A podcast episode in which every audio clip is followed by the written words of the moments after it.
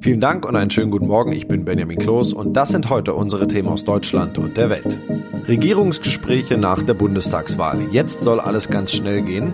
Neuer Monat, neue Regeln, was im Oktober alles anders wird und Frankreichs Ex-Präsident zu Gefängnisstrafe verurteilt, was Nicolas Sarkozy jetzt wirklich droht.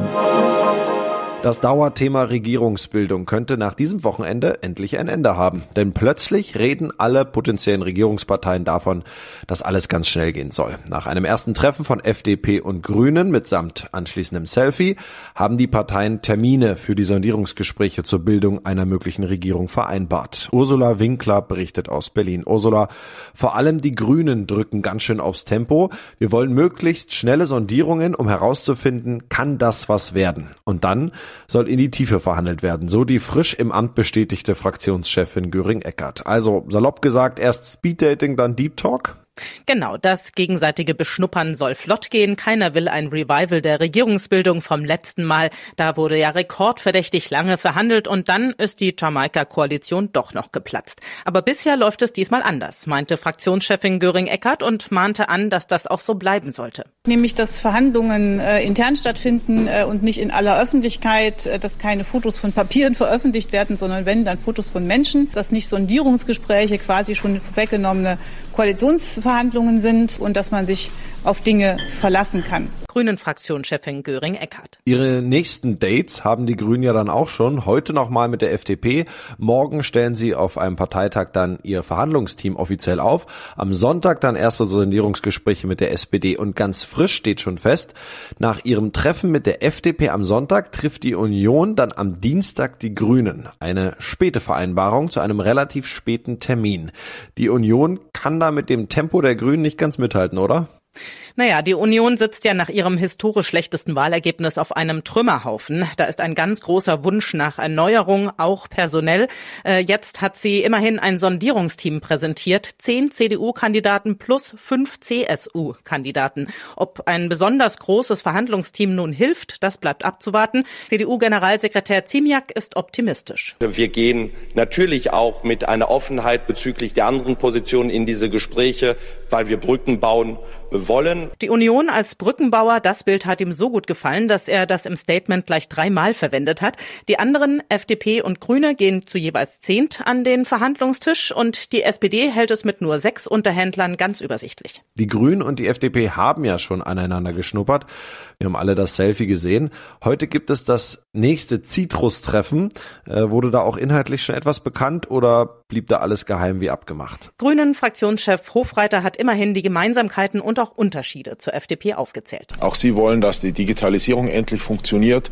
Äh, die FDP ist sich darüber bewusst, äh, dass wir einen Ausbau bei Bildung brauchen. In der FDP gibt es Gemeinsamkeiten zu den Bürgerrechten. Allerdings ist auch vollkommen bekannt, dass insbesondere bei Steuern und Finanzierung unterschiedliche Ansichten gibt. Und wie das hinhauen kann, das müssen eben die Gespräche noch zeigen, meinte Hofreiter weiter. Aber mit Infos aus den Verhandlungen wollen sie ja diesmal nicht zu früh in die Öffentlichkeit gehen. Neuer Monat, neue Regeln. Auch im Oktober ändert sich so einiges. So werden Corona-Schnelltests bald kostenpflichtig und die Quarantäneregeln werden geändert. Außerdem landen Stalker schneller vor Gericht und Krankschreibungen beim Arzt werden digitaler. Kollegin Ina Heidemann. Heute startet sie die digitale Übermittlung von Krankschreibungen, die elektronische Arbeitsunfähigkeitsbescheinigung. Arztpraxen schicken die an die Krankenkassen, der Arbeitnehmer muss das also nicht mehr selbst tun. In einer Übergangszeit von drei Monaten können die Praxen trotzdem noch auf Ausdrucke setzen. Ab Januar ist die digitale Krankschreibung aber Pflicht, dann müssen die notwendigen technischen Standards erfüllt sein. Einen Zettel bekommt der Patient aber trotzdem noch in die Hand, und zwar die Krankschreibung für seinen Arbeitgeber. Der bekommt die erst ab Juli 2022 digital. Da spricht derzeit selbst die kleinste französische Volkstanzgruppe drüber. Frankreichs Ex-Präsident Nicolas Sarkozy ist wegen illegaler Wahlkampffinanzierung zu einem Jahr Haft verurteilt worden. Das entschied ein Gericht in Paris. Kollegin Dorothea Winkbeiner, ein Jahr Gefängnis für illegale Wahlkampffinanzierung. Wie schnell hat Sarkozy da Berufung eingelegt? Es hat in der Tat nicht mal eine Stunde gedauert, bis ein Anwalt erklärt hat, er hätte mit Sarkozy telefoniert und man wolle in Berufung gehen. Sarkozy hatte ja auch zuvor immer erklärt, er habe nichts davon gewusst, dass im Wahlkampf 2000 2012 doppelt so viel ausgegeben wurde, wie hier in Frankreich erlaubt ist.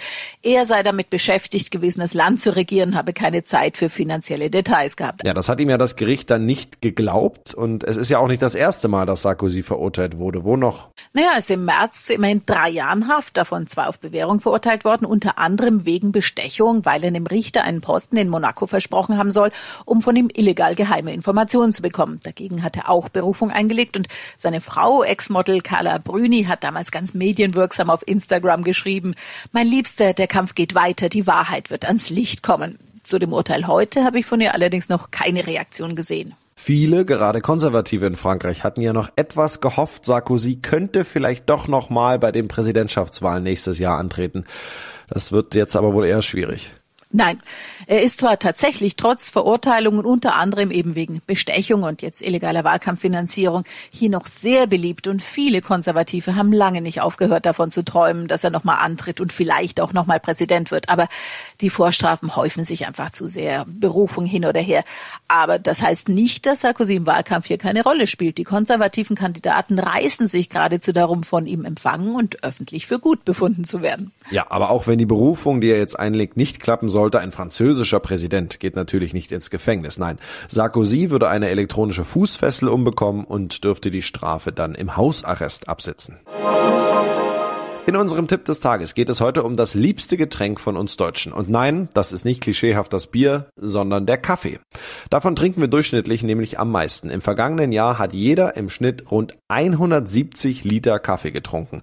Das berichtet der Kaffeeverband. Und da heute der Tag des Kaffees ist, nutzen wir den Anlass und stellen dem Vorsitzenden des Deutschen Kaffeeverbandes Hilger Preibisch ein paar Fragen über Lagerung und Zubereitung des deutschen Lieblingsbohne.